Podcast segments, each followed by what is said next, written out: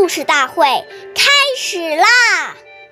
每晚十点，关注《中华少儿故事大会》，一起成为更好的讲述人。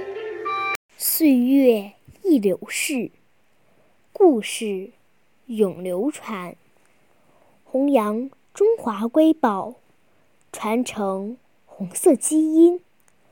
我是中华少儿故事大会讲述人尚凌宇，一起成为更好的讲述人。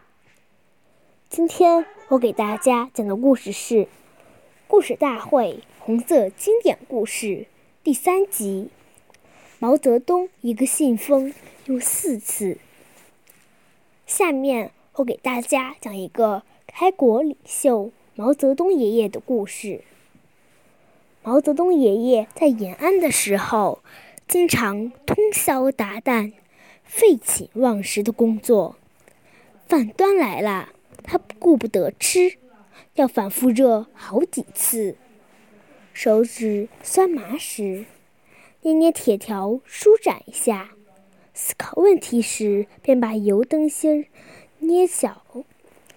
一支铅笔往往用到手捏不住时，还舍不得丢掉，把铅笔头装在子弹壳上继续用完。